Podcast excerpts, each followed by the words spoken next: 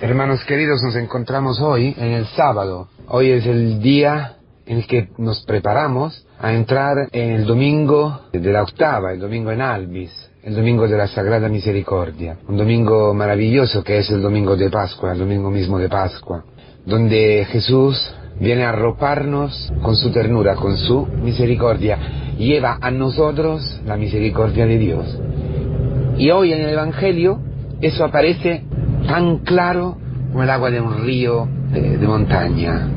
Es fantástico este Evangelio, porque, porque aparece nuestra humanidad, tu humanidad de hoy. No te escandalices, por favor. Está dentro de la Pascua. La dureza del corazón, la dureza del corazón y la incredulidad están dentro de los cuentos, dentro de los relatos de la resurrección. Los apóstoles que han hecho, que han escrito estas memorias, esta palabra de Dios, los apóstoles que han escrito su experiencia y que ha llegado hacia nosotros atravesando dos mil años de historia, no han tenido miedo de denunciarse a sí mismos. Esa es una prueba de la vericidad, de la autenticidad de la resurrección de Jesucristo. En ninguna religión aparece eso. Siempre los discípulos, los, los primeros, siempre son héroes. Y de hecho son héroes pero héroes, héroes débiles, mártires en su debilidad, con su debilidad. No tengas miedo de ti mismo, no tengas miedo de tu enfermedad, de tu debilidad, de tu incapacidad, de tu dureza de corazón. No, no, no, no soy demasiado bueno. Digo la verdad, hombre. ¿Por qué? Porque la resurrección no es algo intelectual, no es algo gnóstico, es decir, reservado a algunos electos, ¿eh? algunas sectas electas, algún círculo especiales de hombres que tienen una sensibilidad y hacen un camino de purificación. Estoy en Japón, aquí está el budismo, ¿no? Está muy de moda también en Europa, en España, en otros lugares, quizás también en América del Sur, en Centroamérica o donde sea. Decía Juan Pablo II, el budismo es cuanto más anticristiano se pueda ver en las religiones, ¿eh?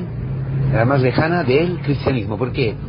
Porque no prevé la carne. Porque el mu, el nirvana, el satori, eso que quieren experimentar, el budismo, la energía, ¿no? Hablan así también en España, en Italia, ¿no? La paz, la pacificación, el training autógeno, el yoga y todo eso, es una blasfemia frente a la resurrección. Porque la resurrección, la resurrección incluye tu debilidad. La resurrección incluye lo que tú eres. La resurrección eh, tiene eh, en consideración tu carne, tu debilidad. Que Cristo ha resucitado y aparece a hombres normalitos, a hombres normales, a hombres que van a ser transformados en su naturaleza. La conversión, la forma nueva de pensar que hemos visto hace dos días, la metanoia, supone el hombre, supone la naturaleza. La gracia no cambia la naturaleza del hombre. La gracia completa el hombre. La gracia no te hace más fuerte. Con la gracia, en virtud de la gracia, gracias a la gracia, tú puedes entregar tu vida hasta, hasta el martirio.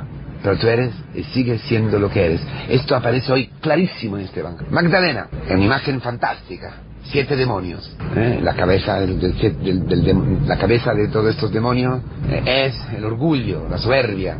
Eh, Aristóteles decía que eran los siete vestidos del alma perdida. y lo tenías todo.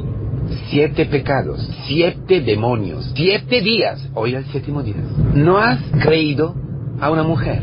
No has creído a una mujer porque la mujer es imagen de la religiosa, de la piadosa, de la mea pida. ¿eh? Las iglesias, vas a una tarde en una parroquia, a la misa, 80% son mujeres. Pero en, en todo sitio, en todo lugar, las mujeres. En aquel tiempo no tenían ningún valor, su testimonio no tenía ningún valor. Ellos no le han creído. Nada, estaban borracha o sentimentalismos. ¿Cómo es posible? Si es la mujer que, imagen de la iglesia, que ha empezado la nueva semana, la semana de la gracia, la semana donde eh, ganan, donde gobierna gobiernan los siete dones del Espíritu Santo, cada uno luchando y combatiendo en contra de los demonios, de los pecados capitales. No, esta mujer que ha encontrado el amor verdadero, que ha encontrado el esposo verdadero, que había destruido el dragón, que ha visto que lo que había, le había ocurrido era cierto, no era solamente una, una fábula, no era un cuento chino, no era un cuento sentimental, era algo auténtico, verdadero, claro, claro, claro, más claro que el agua, más claro que el agua. Lo había visto allí cuando la llamaban María. Esto no se puede creer. No se puede creer tampoco a los dos que habían encontrado al Señor en el camino a Maús. No, no, vosotros dos herejes. Os habéis emborrachado. ¿Qué ha pasado? No, no podéis creerlo. No lo podéis creer. Yo, hoy, creo o no creo. ¿Cómo tengo el corazón? Quiere decir que todavía la piedra de la tumba cierra, aprieta tu corazón.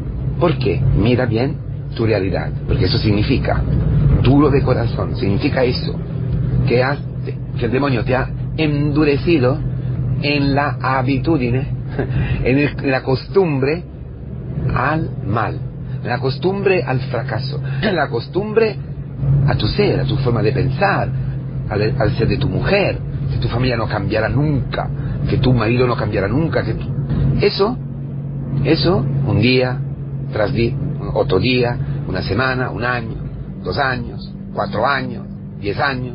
Esto, como habéis visto, como son los, los árboles, ¿no? Que tienen como círculos, ¿no? Que son las edades, los años que pasan. Bueno, así. Mira, imagínate un árbol cortado, pero es una piedra. Es igual, un fósil, es igual. Porque tu experiencia carnal ha sido de fracaso. Y ya el demonio ha logrado eh, empujarte en un cinismo, que no, que no va a cambiar, no va a cambiar. Esto es, por muchas cosas sí, has hecho experiencias, quizás has hecho experiencias del amor de Dios en tu vida, pero hay algo, hay algo allí que todavía te aprieta el corazón. Hoy en el Señor le dice, pero mira, mira que te dice, tonto, te regaña, te corrige, te corrige. Esto es el amor más puro que haya, la libertad de quien te corrige. Tú quieres a tu marido, lo corriges, lo corriges. ¿Quieres a tus hijos? Lo corriges. Con amor y dulzura, dice San Pedro. Con amor y dulzura. Lo hemos visto. ¿Pensáis que el padre del, hijo pródigo no haya corrigido a su, a su hijo? Sí, seguramente. Y yo estoy convencido que lo ha corregido. Como Dios corrige a sus hijos. Quien no está corregido por Dios no es hijo de Dios, no tiene Dios por padre. Esto dice toda la, la escritura. ¿Y cuál hijo está contento? ninguno ¿Y cuál es la corrección de hoy? ¿Cómo te corrige hoy el Señor Jesucristo? Hablándote con la palabra y con los hechos. Los hechos que te que están ahí frente de ti, que te humillan, que te dejan ver lo que tú tienes en tu corazón. Pero corrección, corregir, quiere decir regir juntos. Coged mi jugo, porque es el único suave, es el único ligero, y encontraréis descanso para vuestras almas. La paz, la paz, el descanso, la vida eterna, el paraíso, la vida del, Hijo de Dios, que descansa en la voluntad de Dios, que descansa en su amor, que descansa en su misericordia, que cada día lo recrea, lo regenera. Esta es la corrección. Te hace ver lo que tienes en tu corazón, que está todavía con la piedra apretada, que te aprieta, con la duda, con la incredulidad, que muchas veces lo que te dicen, el anuncio del querigma, te llega, pero está allí como un ruido, te inflama el corazón quizás, pero luego enseguida, nada más que volver a casa, eh, ponerse en el coche, y ya una llamada de tu hijo que se ha emborrachado, o de lo que sea, o de tu marido, y ya, el querigma dónde ha ido? Duro de corazón. ¿Por qué? Porque nosotros siempre pensamos que el querigma tiene que cambiar nuestra vida. Es decir, tiene que cambiar nuestros vestidos, tiene que cambiar la realidad. Siempre llegamos ahí, hermano. Es tan sencillo. Pero frente a todo eso, es impresionante cómo pasa. El Evangelio es impresionante porque es Cristo que te reprocha, es Cristo que te corrige, pero por haberte corregido, te envía a la misión. Dice, duros de corazones, incrédulos, vosotros no sois aptos para ir a la misión. No, al revés. ¿Habéis visto lo que sois? Yo lo sabía. Sois incrédulos y duros de corazón. Bien, vais a la misión. Es así, ¿eh? Es así el Evangelio. Porque la corrección, la corrección es amor puro de Dios. Es otra forma en la que la resurrección de Jesucristo llega a nosotros, a través de la verdad, que corrige, que rige con nosotros el peso de nuestra incredulidad, el peso de nuestros pecados, el peso de nuestra debilidad, para entregarnos su juego, su yugo, su victoria. Nos corrige rigiéndonos, levantándonos, resucitándonos con su palabra, con su poder, con su victoria. Entonces, si nos corrige, es para abrirnos la puerta a la libertad. Si nos corrige, es para que nosotros nos humillamos y dice, es verdad, es verdad, no soy nada, soy un tonto, soy un necio. Sí, es verdad, soy lo que soy. Pero tú me quieres, me amas así, te amo. ¿Y sabes cómo te hago ver que te amo?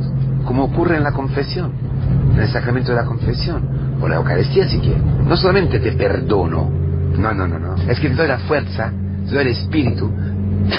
¿Ves que está impuesto, se imponen las manos, ¿no? Cuando se hace la confesión. Y te hago resucitar. Y te doy el espíritu para no pecar más, para no repetir, para perdonar, para caminar en una vida nueva. Esto es la Pascua. No solamente el perdón, la misericordia así. Misericordia quiere decir entrañas, entrañas. Rajamín quiere decir que tú puedes volver a nacer como persona nueva, que piensa diferentemente, que ve el amor de Dios en su vida y se entrega completamente a este amor. Y en este amor está entregado a todas las naciones, a todas las criaturas, a toda la tierra, toda la tierra que ocupa tu marido, hoy, mañana y después de 10 años, todo el territorio que ocupa tu mujer, hoy, con su neurosis de, hoy, y la debilidad de hace, de después de 10 años, de 15 años, todos los días, todos los días en misión, todos los días enviados, todos los días enviados por la corrección del Señor, enviados en la aceptación de nuestra realidad, apoyándonos, echando la red a la derecha donde está el costado, el costado que brota sangre y agua, la regeneración, el amor, el abogado, el Espíritu Santo que combate los siete demonios y en el Espíritu Santo empujados, caídas Cristi, urgetenos. Esto es la Pascua, esto es este séptimo día que es hoy el sábado que nos prepara a la semana que no conoce eh, término, la semana de la vida eterna, el octavo día, mañana. Hermanos, ánimo, nos espera una misión. Nuestra debilidad es funcional, es lo que nos hace apto, nuestra carne, así como es, es lo que nos hace apto para ir a la misión, porque la misión es de Cristo. Y Cristo quiere y utiliza y necesita de nuestra debilidad para que se manifieste, se explique su poder.